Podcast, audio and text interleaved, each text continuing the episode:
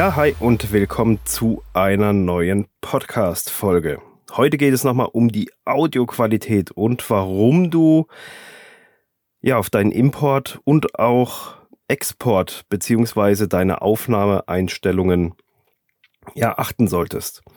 Rund um die Audioqualität habe ich ja schon ein paar Beiträge gemacht und ein paar Folgen hier im Podcast ja, eingesprochen. Die verlinke ich am Ende des ähm, Blogbeitrags nochmal, falls du die dort nochmal nachlesen oder nachhören möchtest. Kommen wir mal rund um das Thema Importeinstellungen beziehungsweise ja die Aufnahmeeinstellungen.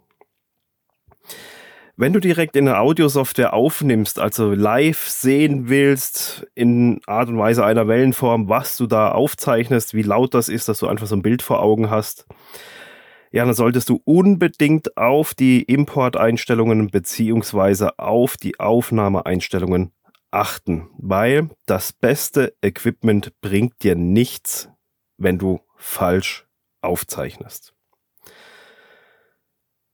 Letztens hatte ich ähm, den Fall mit einer Klientin, dass die, ja, die Audioqualität hat von einer Datei auf die andere Datei plötzlich rapide abgenommen. Das hat sich in der einen Datei super angehört und in der nächsten auf einmal war es so ganz dumpf, blechern, stumpf. Man kann es gar nicht genau zuordnen, wie sich das angehört hat. Einfach richtig, richtig untypisch schlecht. Also komplett anders wie die Aufnahmen davor oder wie man es generell von einer ja, vernünftigen Podcast-Aufnahme erwarten kann oder auch darf.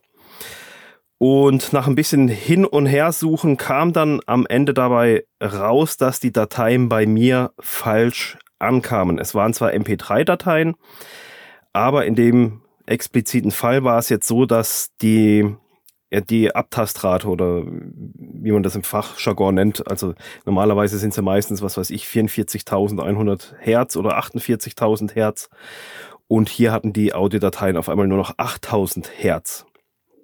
Und das ist natürlich, hört sich dann komplett anders an, als wurde hier ähm, ein Fehler gemacht, entweder beim Export, dass halt dort die falschen äh, Exporteinstellungen eingestellt wurden oder halt auch bereits in den Aufnahmeeinstellungen der Fehler gemacht wurde und ja, man davor, dadurch schon von vornherein in Audacity zum Beispiel komplett falsch und viel, viel schlechter aufnimmt, wie man das eigentlich ja sonst macht. Man ist davor nicht gefeit, wenn man jetzt sagt, okay, gut, dann nehme ich halt nicht direkt in eine Software auf das Ganze muss man auch sowas wie bei meinem Mikrofon hier, dem Zoom H2N, muss man das halt natürlich auch einmal machen. Also ich habe das, wo ich es gekauft habe, vor über drei Jahren, habe ich das einmal eingestellt und seitdem nie wieder angefasst. Ähm, aber man muss es halt machen. Auch da, wenn man es falsch einstellt oder halt das nie bemerkt, dass es falsch eingestellt ist, dann ist das natürlich äußerst kontraproduktiv. Ähm, was auch noch wichtig ist, dass du dir einfach gerade am Anfang von einem Podcast dass du dir, Moment, meine Nase kitzelt.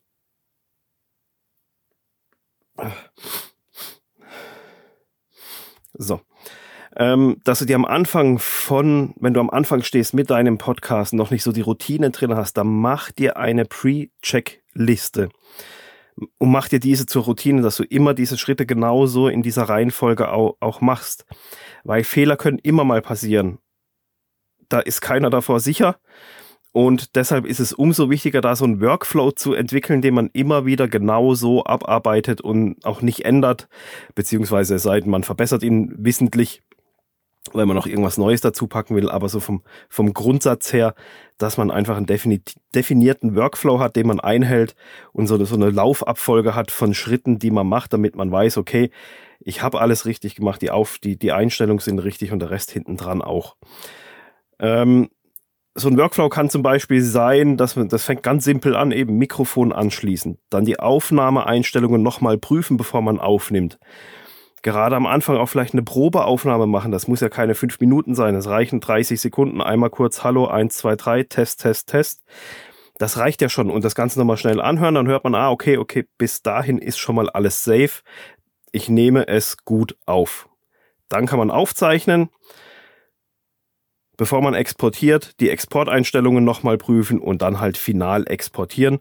Und am Anfang schadet es auch hier nicht, wenn man dann die exportierte Datei nochmal kurz aufmacht und sich einfach schnell anhört. Muss ja nicht die ganze Folge sein. aber einfach, dass man so diesen Workflow einfach reinbekommt. Okay, wie ist der Ablauf bei mir von einer Aufnahme, damit ich da möglichst keine Fehler mache. Das mag am Anfang auch ein bisschen komisch sein. Ähm, gerade auch wenn du jetzt vielleicht hingehst und machst dir dazu eine Checkliste, dann ist das vielleicht sehr banal, das Mikrofon anzuschließen.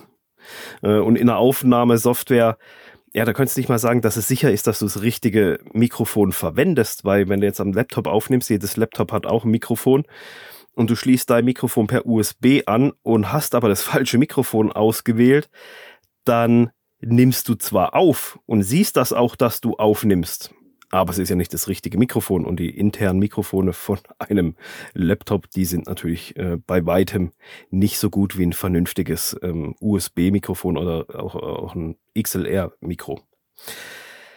Also eben, du siehst, es kann unterwegs trotzdem viel schief gehen.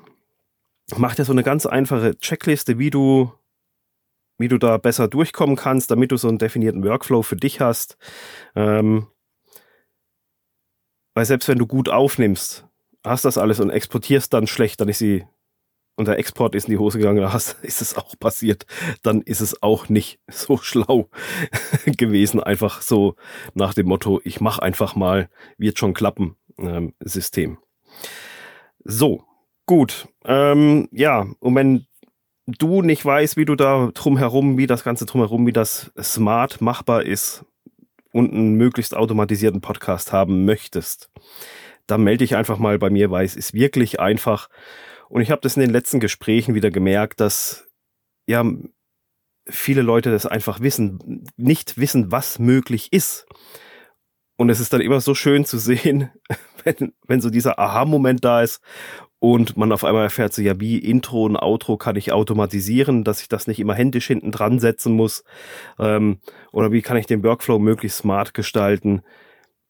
Das ist alles kein Hexenwerk, wenn man weiß, wie es geht. Und wenn ich dir dabei vielleicht helfen darf, helfen kann, dann melde dich einfach mal mir bei mir hier die E-Mail-Adresse, schreib mir eine Mail, packe ich in die Show Notes und dann ähm, quatschen wir da einfach mal zusammen und gucken, ob das zusammenpasst, dass ich dir da helfen kann in irgendeiner Art und Weise. Wenn du jemand bist, der sagt, nee, ich will hier nicht, ähm, ich will das für mich alleine machen. Ich bin so ein Selbstlerner-Typ, ich möchte das für mich alleine mich da durchwursteln und durchkämpfen, was auch kein Problem ist, dann gibt es demnächst mein Podcast-Workbook. Da ist unheimlich viel Wissen reingeflossen. Ähm, ich schiebe das auch schon ganz lange vor mir her. Also ich habe es lange vor mir hergeschoben, weil jetzt ist es ja fertig und es wird es dann jetzt bald geben. Und ich habe das immer wieder optimiert und immer wieder ein bisschen dran rumgefeilt. Und da steckt jetzt das Wissen von über drei Jahren Podcasting drinne. Über, jetzt sind es mittlerweile über 270 Podcast-Folgen, die ich veröffentlicht habe.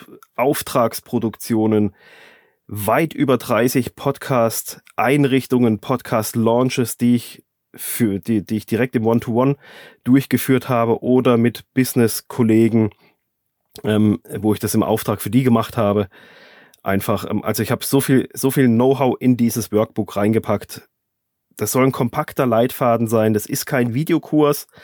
Das soll einfach so eine möglichst kompakte Anleitung sein, was, auf was du achten musst bei deinem Podcast. Sind Marketing-Tipps dabei, Tipps zum Launch, zum Hosting, was für Equipment ich verwende oder was ich empfehlen würde. So viel Tipps drin, einfach aus über drei Jahren Podcasten und allem drum und dran. Dieses Podcast erscheint jetzt bald. Und du kannst dich jetzt schon in die Liste dafür eintragen, weil alle, die sich dort eintragen, bekommen dieses Workbook zum einen früher, wie es dann offiziell über die Webseite ähm, verfügbar ist. Das ist ein, ist ein digitales PDF, kann man sich ausfüllen und alles kannst du auch natürlich ausdrucken. Eben, du bekommst es dann früher wie alle anderen und du bekommst es nochmal zu einem vergünstigten Preis, den es so nie wieder dann im offiziellen äh, Bereich geben wird. Und dieses Workbook findest du einfach über www.podcast-machen.com-workbook dann kommst du automatisch auf die Seite, kannst dir mal ein paar Infos zu dem Workbook holen, wie es aufgebaut ist. Ich habe auch ein paar einzelne Seiten als, als ähm, zum Anschauen reingemacht, aufs Inhaltsverzeichnis, was so alles drin vorkommt. Und ja, dann kannst du dich dann die Liste eintragen, wenn du deinen Podcast im Selbststudium sozusagen, ja, starten möchtest, die erste, ersten Schritte da gehen möchtest, dann geh auf www.podcast-machen.com-workbook. Ja, das war's für diese Folge. Wir hören uns dann wieder in der nächsten Woche. Bis dann. Ciao.